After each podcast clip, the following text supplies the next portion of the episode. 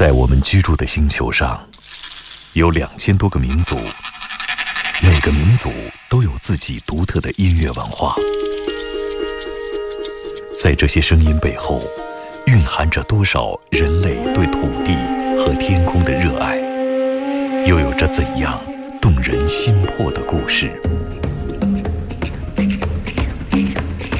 感受地球声音脉搏，探索炫目音乐世界。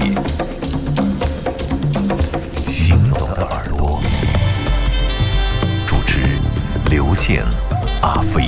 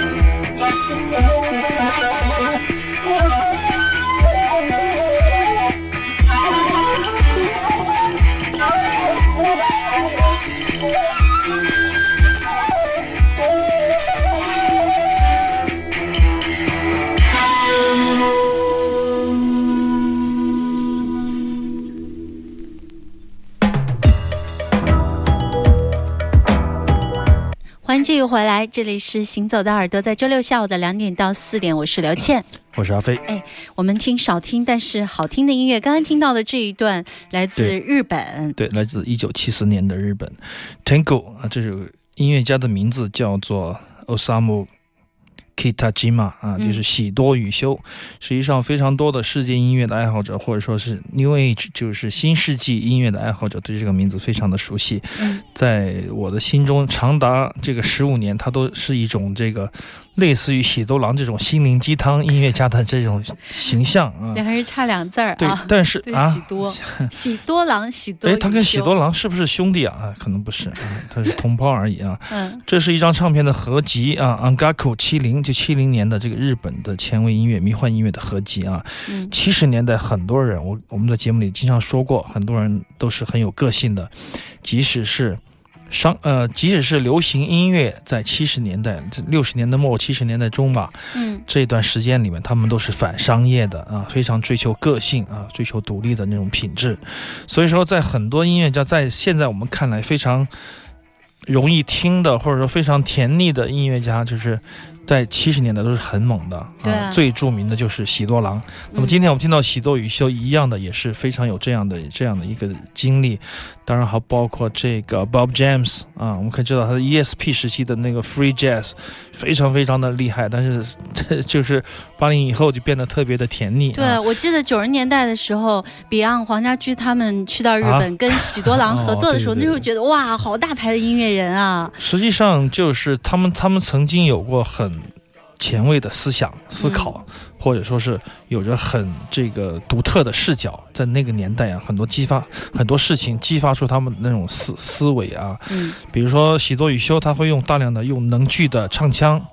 还有这个尺八的演奏，他们在想怎么样去融合这个前卫摇滚，因为那个时期摇滚乐我觉得是流行音乐的主流嘛，就是除了古典音乐，几乎就是摇滚乐的天下。嗯，他们把这个爵士乐都干掉了啊，所以说影响到东方来的时候呢，摇滚乐肯定是首当其冲的。在这个这样的环境下面，许多一修，包括喜多郎这一代的这个年轻的日本音乐家，开始了一种中西融呃，就是日西融合的这样的过程啊。嗯，所以这个时期的作品也非常的非常的。嗯，对对对对，其实我们刚才听到的这一首作品，它当中的这种很迷幻的感觉，除了我觉得是吉他制造的那种效果之外，另外就是。日本的这种唱腔，人声里面唱腔啊，对，那个也就产生了很迷幻的一种感觉。对对，可能放在传统剧目里面不怎么样，没有觉得特别。破的声音，不追求特别的准确啊，而且这种不准确或者说不确定性，使得这个作品的这个张力很大大提高啊，这也是当年的一个很重要的特点。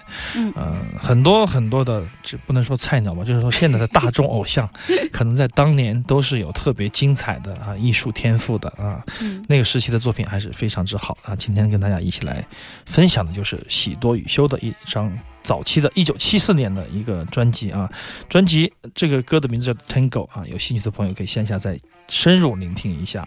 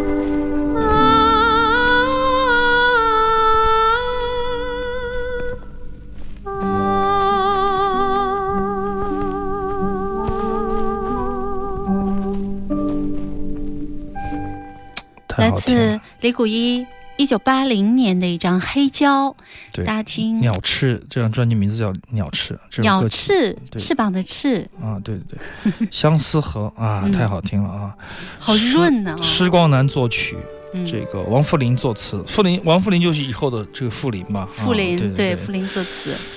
啊，这两位也是非常重要的词词曲作者了。施光南实际上给我的感感觉写不出这么美好的情歌。没有，他早年写了很多歌都不错啊，就像那个谁关牧村唱歌有一些，对他写的这个旋律，其实李谷一，呃，唱出来，我觉得是天作之合啊，这样的感觉。比如说我，我比较习惯李李谷一唱王明的歌啊，嗯，然后对，这他的感觉就是他们俩的那种味道啊，是一嗯种、一种一种一种气色，气一种味道。但是跟施光南，我觉得多少多少有一点点。不是很很搭啊，我个人觉得，但是这首歌我觉得搭的特别好，对，也是不是很常见的，好像是很常听到的一首歌曲。嗯，李谷一唱的也是非常非常的好听啊，而且声色的转换啊，我们听一下他的那种功底，就在不经意之间流露出来啊，非常厉害。阿飞那天跟我说，旧天堂书店有一张李谷一的黑胶，嗯然后我就立马。给他打电话，我说赶快啊，一定要给我留下，因为我觉得这样的声音啊，现在已经很难听到了。因为李谷一的 CD 啊，或者他的音频其实很容易找到，但是你很难听到就这么润的。一般他的歌好多都已经变得很尖锐，我不知道为什么。我觉得好的声音的，对，如果如果一个人的声音很特别嗯特别好的话，他很适合用黑胶来表现，因为那种密度啊，嗯那种空气的感觉啊，你会你会恍若隔世。而李谷一，我觉得在这个呃这个年纪啊，唱出这样的作品也是非常非常了不起的啊。我觉得他有一个非常非常波澜壮阔的歌唱生涯。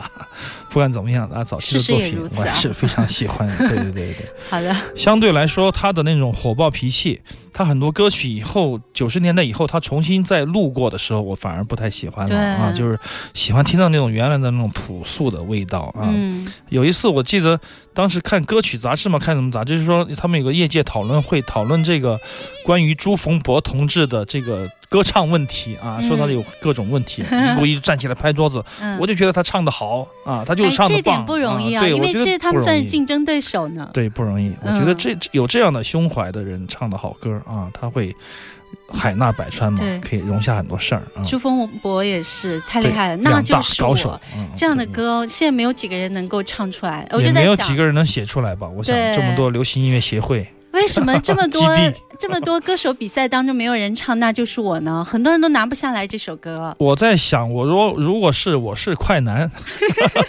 你是重新唱一个版是吧？对我全部唱这些啊老歌挑战一下，全部唱对，那就是我呀，嗯这个呃相思河啊，绒花啊，我唱这个。男生唱反串，可能还是会取得意想不到的效果啊！相思河非常经典的作品。